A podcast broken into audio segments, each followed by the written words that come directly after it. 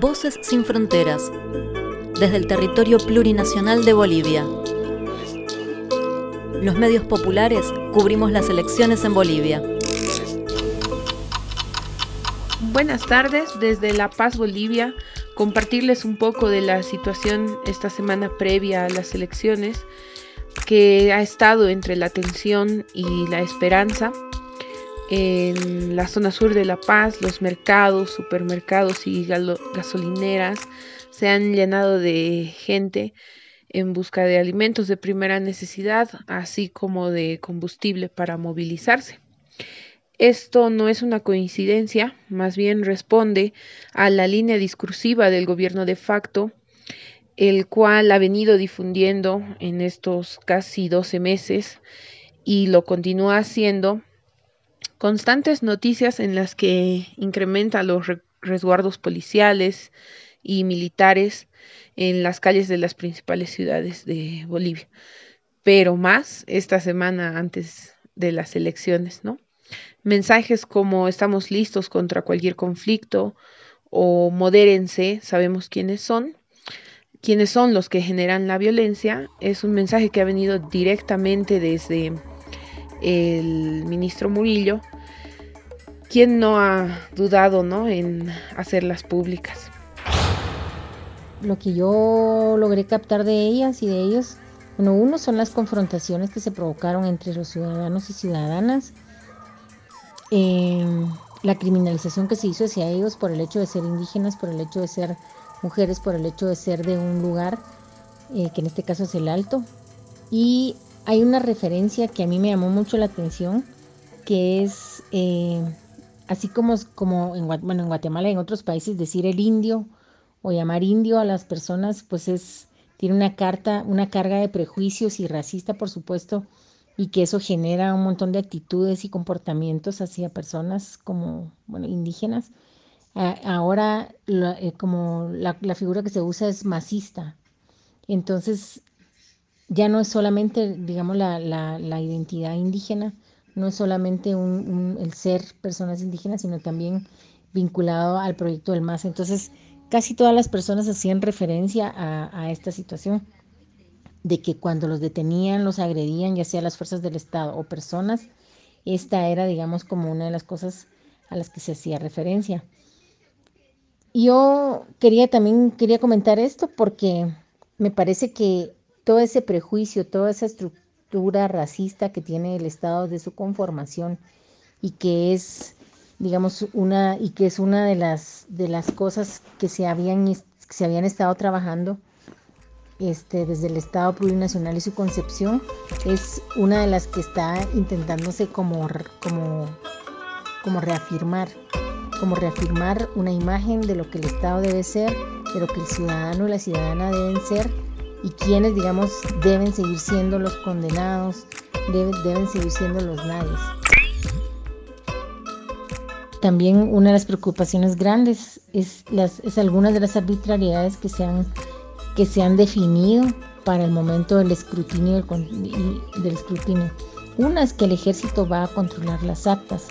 Dos, que ya nos enviarán las fotografías eh, de las actas de cada una de las mesas.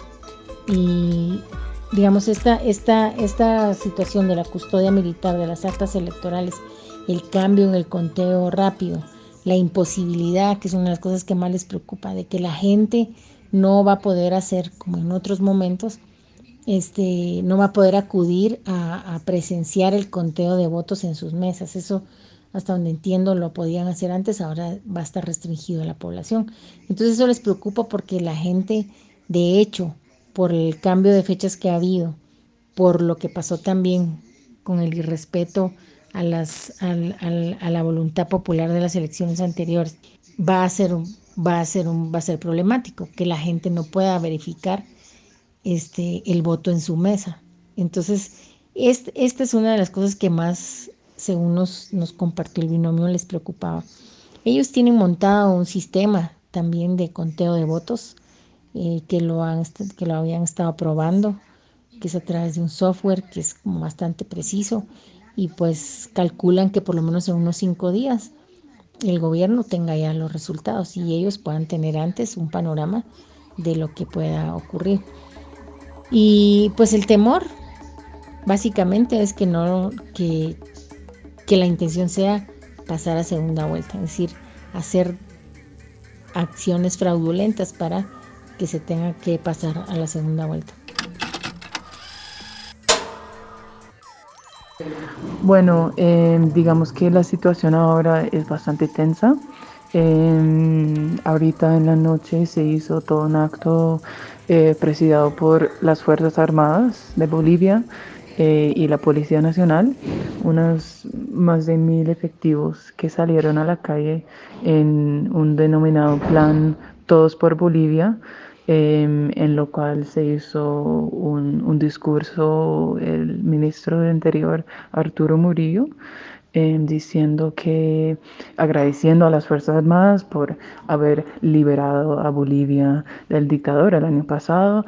Y bueno, eh, hoy recién se recibió el anuncio que se va a suspender el conteo rápido. Em, que eso era una preocupación bastante grande porque digamos el conteo rápido fue uno de las eh, principales eh, los principales factores que motivó eh, las, las movilizaciones del año pasado, llamando por la segunda vuelta, porque em, todo, digamos, lo que motivó a la gente a salir era esos resultados que decía que, que Evo no ganaba en la, la primera vuelta. Entonces, em, bueno, la gente está yo creo que una reacción feliz con esa suspensión del conteo rápido. Eso quiere decir que, que no va a haber resultados hasta por lo menos miércoles, viernes porque solo se va a tener el conteo oficial, que eso se hace a mano. Y por lo resto, pues digamos, está bastante tenso, no hay mucha gente en la calle, bueno, claro que hay un toque de queda a partir de las cuatro horas.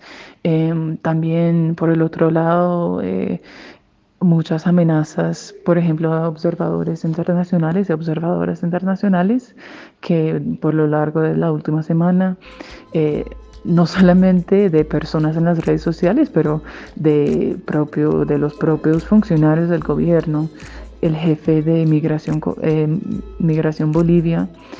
Y pues eso, bueno, eso culminó, digamos, en el acto bastante, bastante violento de la detención, la retención del, del diputado nacional de Argentina, Federico Fagioli. Sin embargo, en los barrios populares la historia es otra. La alegría y la fiesta están esperando a la vuelta de la esquina. A pesar de que hay provocaciones como las retenciones de veedores internacionales por parte de la policía en el aeropuerto el día viernes, la gente espera que las elecciones puedan ser una fiesta de unidad y de recuperar la democracia para el pueblo. La organización es clave para lograr esto y es la única herramienta con la que contamos con nuestros hermanos y hermanas. Cuidar nuestro voto de cualquier amenaza o artimaña que prepare el gobierno de facto el día domingo es clave. Voces sin fronteras. Los medios populares cubrimos las elecciones en Bolivia.